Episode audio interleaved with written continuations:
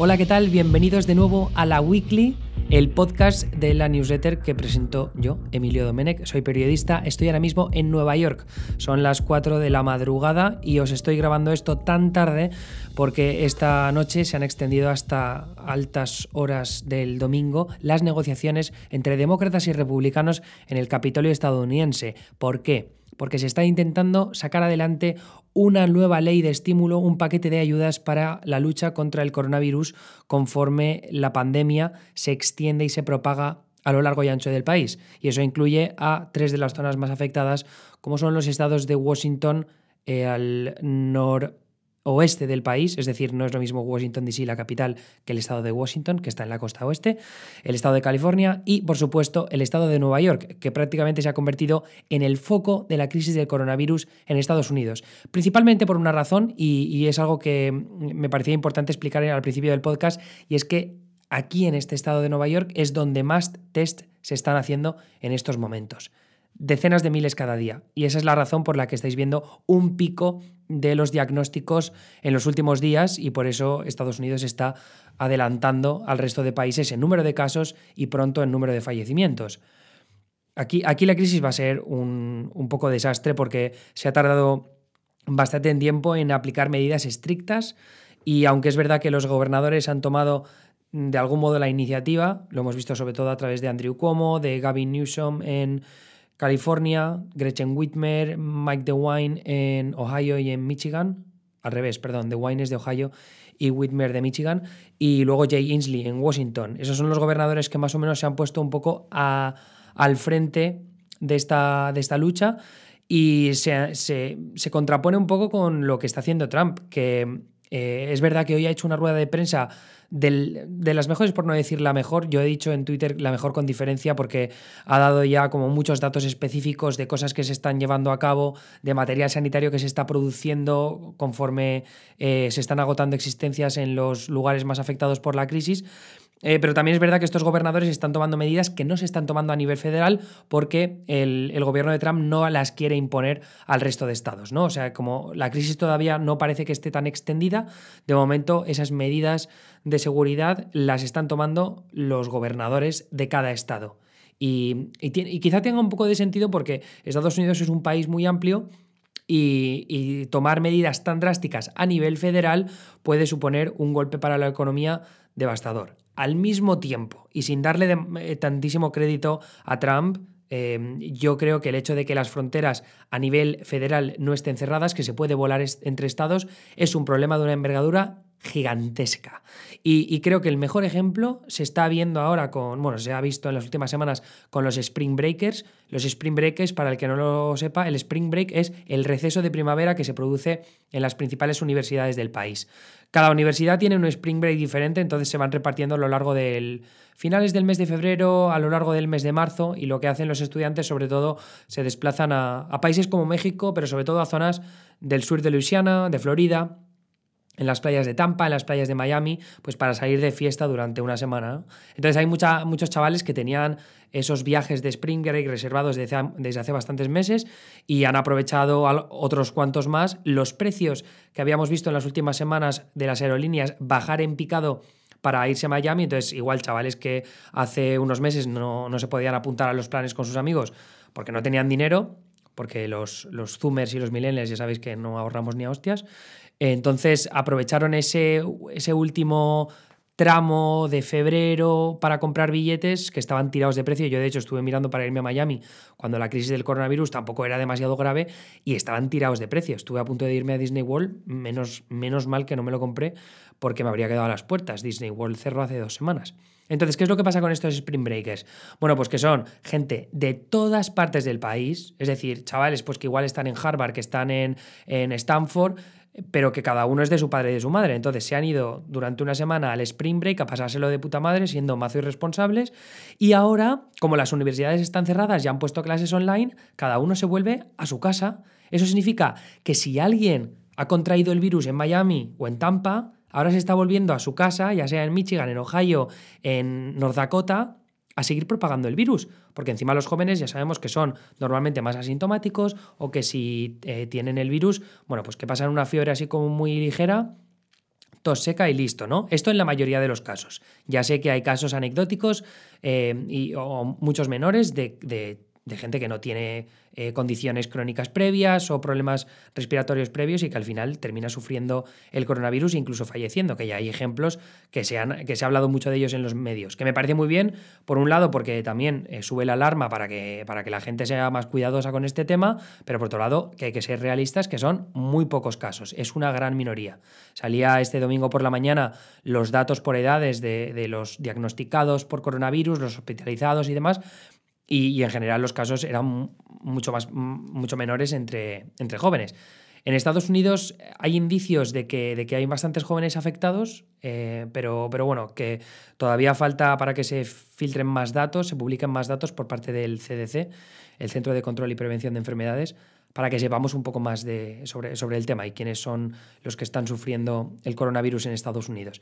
Pero vaya, volviendo a lo que es la lucha en el Capitolio, que es el tema principal de la newsletter mm, de esta semana, lo que está pasando en el Capitolio es que están intentando aprobar esta tercera fase de los paquetes de estímulo para ayudar a la ciudadanía a sobrellevar esta crisis del coronavirus y hay pues eh, un enfrentamiento partidista, que es lo que lleva pasando en Washington DC desde hace pues, más de una década. ¿no? En los últimos 12 años, desde 2008 que Obama llegó a la presidencia, en ese momento fue cuando se produjo esta ola de, republicanos conservadores el llamado Tea Party, ¿no? que, o sea, consiguieron victorias rotundas en las elecciones de 2010, las llamadas midterm, que se producen a medio mandato cuando está un presidente eh, estadounidense. Entonces, Obama fue elegido en 2008, en 2010 fueron las midterm y muchos congresistas republicanos mucho más conservadores de este llamado eh, ala del Tea Party, eh, pues ganaron primero en las primarias a sus rivales republicanos del establishment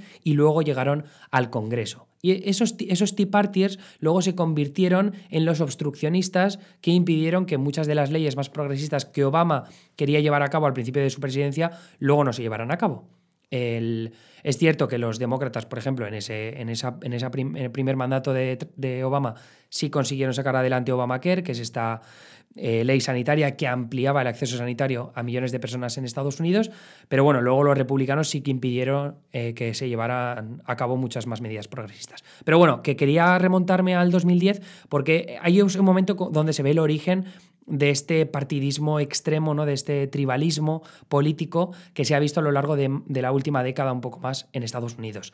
Y es algo que se ha pronunciado de forma más exagerada a partir de 2016. Por un lado, porque vimos que Bernie Sanders, que está muy escorado a la izquierda, se ha convertido en una figura imprescindible eh, por parte de los demócratas, y tal y como él, pues otras figuras como pueden ser Elizabeth Warren, ellos lo que han conseguido es llevar el debate demócrata muy a la izquierda. A la izquierda, ojo, en lo que respecta al contexto estadounidense, ¿eh? que la sanidad universal no es precisamente un tema súper de izquierdas en Europa. Pero el caso, que ellos han llevado muy a la izquierda al, Partido Demócrata y, esto han arrastrado un poco al establishment con ellos. También una figura como Donald Trump, presidente estadounidense, una figura que divide tanto y que, que, los demócratas pues lo detestan, esto lo que ha pasado es que al final ha dividido todavía más a estos dos partidos. y en realidad el electorado está mucho más en el centro. Pero bueno, esto es lo que pasa con la política. Entonces, eh, ahora en estos momentos están intentando sacar adelante un paquete de ayudas imprescindible en un momento tan crítico como por el que está pasando Estados Unidos en estos momentos y no hay manera. En este caso, el bloqueo ha sido por parte de los demócratas. Esto es importante, ¿vale? Porque es cierto que muchas veces se habla de que los republicanos son obstruccionistas, que lo son en muchísimos casos. En, en esta ocasión, y después de analizar mucho más en específico eh, qué es lo que está ocurriendo, a mí me parece que los, demócratas han bloqueado una ley que tenía bastantes medidas, había, o sea, los republicanos habían hecho, habían encontrado bastantes compromisos con... ¿Compromisos? Habían, encontrado bastantes formas de concederle em, provisiones a los demócratas en esta ley de estímulo, que ahora explicaré un poco mejor, y sin embargo la han bloqueado para negociar más. Es decir, es, eh, pese a que podrían sacarla adelante cuanto antes, para ayudar a la ciudadanía cuanto antes, porque hay gente que está ya sufriendo, han preferido tener un poco más de tiempo para negociar más y hacer este forcejeo político para, sacar más rédito. Entonces, eh, desde el punto de vista de los republicanos, que este domingo están muy cabreados porque se ha bloqueado un voto de procedimiento que Mitch McConnell, el líder de los republicanos, había puesto a votación en el Senado este domingo por la noche este domingo por la tarde, perdón, ahora están eh, los, los, republicanos cabreados porque decían, joder, es que lo podríamos haber sacado adelante, votar, votar la ley mañana, hacer los ajustes de última hora que hubieran sido necesarios y sin embargo la habéis bloqueado y ahora tenemos que negociar más mañana por la mañana para luego votar, que quizá no podemos votar hasta el martes o el miércoles, no sé, que al final lo único que hacen es aplazar la aprobación de esta ley de estímulo que evidentemente tiene, tiene aspectos controvertidos, sobre todo un, aspecto que ahora comentaré un poco más en profundidad, eh, pero lo que sí que me gustaba empezar con eso, porque a veces em, siempre se habla de los republicanos como, como, los malos, y en este caso a mí me parece que se está un poco girando la tortilla y que, y que si los republicanos saben vender bien su mensaje, van a poder retratar a los, a los demócratas como los que están haciendo el juego político en estos momentos. De todas formas, como digo, los demócratas tienen justificación para para criticar a los republicanos por la ley que están intentando sacar adelante. Es cierto que ha habido compromisos por parte de los dos partidos y que hay bastantes medidas que son progresistas si uno las mira desde fuera, pero la, parte de, la, de ley que ha levantado más críticas por parte de los demócratas, tiene que ver con una ayuda, eh, una ayuda de préstamos, en este caso, que sería como 500 mil millones de dólares para empresas, ciudades y estados, ¿vale? Entonces, eh, por resumir un poco de qué va la CARES Act esta, ¿vale? CARES, Act es el nombre de la, de la, ley que han propuesto los republicanos en el Senado y que han negociado en los últimos días eh, con los demócratas. Entonces, eh, aquí tengo marcados las cinco medidas principales. Primero, pagos directos de 1.200 dólares a millones de estadounidenses. Sobre todo es 1.200 a todos los que ganen eh, menos de 75.000 dólares al año. Y luego, eso por individuo. Y luego 500 dólares por cada niño que tenga esa persona o esa familia, ¿vale? Entonces, si hay una familia de dos, cada uno gana menos de 75 mil dólares al año y luego aparte tienen dos hijos, pues se llevarían 1.200 cada uno de los padres y luego 1.000 pavos más por los dos hijos.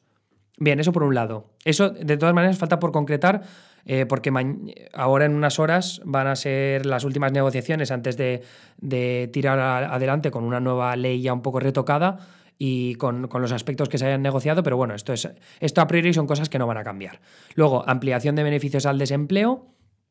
Eh, ayuda a los estados que están luchando contra el coronavirus. Aquí hay una disputa porque los demócratas quieren mucho más dinero para los estados, para las ciudades y para los, los hospitales que están en el frente de la guerra contra el coronavirus y luego préstamos a pequeñas y medianas empresas para que mantengan a sus empleados durante la crisis, que esto es importante, es préstamos para que los, las pequeñas y medianas empresas se queden abiertas y mantengan a su fuerza laboral. De esa manera, pues eh, hay menos gente desempleada, menos ayudas que se tienen que destinar a ellos, la fuerza laboral sigue activa, sigue habiendo dinero que se aporta a la seguridad social, este tipo de cosas, ¿vale? Es, una, especie de círculo de, cadena que, mantiene la economía activa. Y luego, ese otro aspecto que también mantendría la economía activa es siempre este enfrentamiento entre progresistas y conservadores, ¿no? Los conservadores pues son más liberales y quieren, en este caso, rescatar, entre comillas, a las corporaciones que están sufriendo más esta crisis. Entonces, por ejemplo, las aerolíneas, que evidentemente han caído en picado estos días, la hostelería, lo mismo, si no hay turismo, no tienen dinero. Entonces, eh, están proponiendo 500 mil millones de dólares para, que, para poder destinar préstamos a estas compañías, a estas grandes corporaciones, para que puedan mantener a sus empleados, para que no perezcan ¿no? Durante, durante esta crisis. ¿Qué es lo que pasa? que los demócratas no están contentos con algunas de las provisiones que van atadas a estos 500.000 millones destinados a, a, las grandes empresas. ¿Por qué? Bueno, primero hay unos 425.000 millones que se van a programas de la Reserva Federal, ¿vale? Que la Reserva Federal es el Banco Central de Estados Unidos. Aquí hay un problema porque en, la crisis económica de 2008, la llamada gran recesión que llaman aquí en Estados Unidos, eh, la Reserva Federal tuvo fondos también para enviar préstamos y funcionar un poco como apoyo de emergencia para industrias o empresas que lo estuvieran pasando mal. Y el caso es que dieron dinero como de forma muy específica a determinadas compañías que luego eso generó un backlash, ¿no? unas críticas brutales por parte de los dos partidos. ¿eh? Y entonces ahora lo que estaban pensando era darle otros 525 mil millones de dólares a la Reserva Federal sin demasiada supervisión por parte de las cámaras, de la Cámara Alta y la Cámara Baja del Capitolio. Entonces, claro, los demócratas tienen un poco de miedo a darle ese dinero sin que tengan demasiada supervisión eh, la Reserva Federal y que ellos ya les toque a su cuenta determinar quién se lleva eh, el dinero. Y, luego, ya decía, eran 500.000 millones, 425 millones para la Reserva Federal y 75.000 millones para el Departamento del Tesoro, que se encargarán ellos también, Mnuchin, en este caso Steve Mnuchin, que es el, secretario del Tesoro, de decidir entre ellos pues, qué, industrias específicas se van a llevar eh, esas ayudas, esos préstamos. ¿Qué es lo que pasa? Pues que hay varias provisiones de estas ayudas de 500.000 millones de dólares a las, a las grandes corporaciones, a las ciudades o a los estados, que no han gustado nada a los demócratas. Por ejemplo, eh, ellos han visto, o sea, hay una limitación de que las empresas que reciban préstamos no puedan hacer recompra de acciones. La recompra de acciones a veces sirve para eh, limitar el número de acciones que hay disponibles, o sea, que las, recompren la, la propia empresa, para que esas propias acciones se encarezcan y al final es algo que acaba beneficiando a la clase ejecutiva, que al fin y al cabo son los que tienen pues, más, más acciones dentro de la empresa. Si yo soy un ejecutivo, el consejero delegado de una aerolínea, ¿vale? Y, y yo tengo un montón de acciones en mi propia empresa, porque si el desempeño de la empresa va bien y yo confío en mi desempeño, eh, sé que voy a ganar más dinero en el largo plazo, pues entonces, ¿qué pasa? Que recibo dinero del gobierno y lo voy a invertir en comprar acciones de mi propia empresa, que luego eso va a subir mis beneficios. Bueno, pues eso es un poco el miedo de los demócratas. Entonces han puesto esa provisión para que no haya recompra de acciones para aquellas empresas que reciban dinero federal. ¿Qué es lo que pasa? Que hay una provisión que le da permiso al, al Departamento del Tesoro para levantar esa prohibición de recompra de acciones. Entonces, claro, los demócratas dicen, claro, es que a Mnuchin, si le apetece que sus amigos de tal empresa eh, puedan recomprar acciones, no queremos permitir algo así, ¿vale? Entonces esa es una. Y la otra provisión es que hay un, límite de dos años, durante los dos primeros años que estas empresas reciban estos préstamos, no pueden los ejecutivos subirse sus salarios. Los demócratas dicen que dos años no es suficiente. Si van a recibir dinero federal, los ejecutivos no pueden subirse el dinero. Eh, entonces, esos son dos de los aspectos que, evidentemente, desde un punto de vista del, pueblo, tienen mucho sentido. Porque, coño, ¿cómo vas a permitir que los ejecutivos se suban el salario si están recibiendo dinero público? Es un poco injusto, ¿no? Luego hay otros, otro aspecto que me parece muy interesante, que es que eh, Steve Mnuchin en, su, en, esta, en otra provisión ha puesto que no se sepa la identidad de cuáles son las empresas que reciben el dinero o cuánto durante seis meses. Y esto es un tema muy jodido, porque claro, durante seis meses significa que van a recibir el dinero ahora, pueden recibir el dinero ahora, y no se va a saber quién ha recibido el dinero y cuánto hasta después de las elecciones generales del próximo mes de noviembre. Es decir, que, por ejemplo, si una, una empresa de, hoteles tan jodidamente grande como la Trump Organization, que es la empresa de Donald Trump, eh, recibe un préstamo por parte del gobierno, claro, ahí vemos una, un conflicto de intereses bastante gordo y que no se sepa que la Trump Organization ha recibido dinero hasta después de las elecciones, pues es más heavy todavía. Vale, eso por un lado.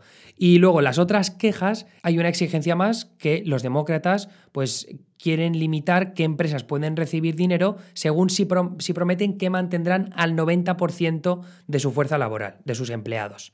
Es decir, que si vas a recibir dinero, pues te tienes que comprometer a que el 90% de tus empleados van a seguir, ¿vale? Y no vas a destinar el dinero a otras cosas.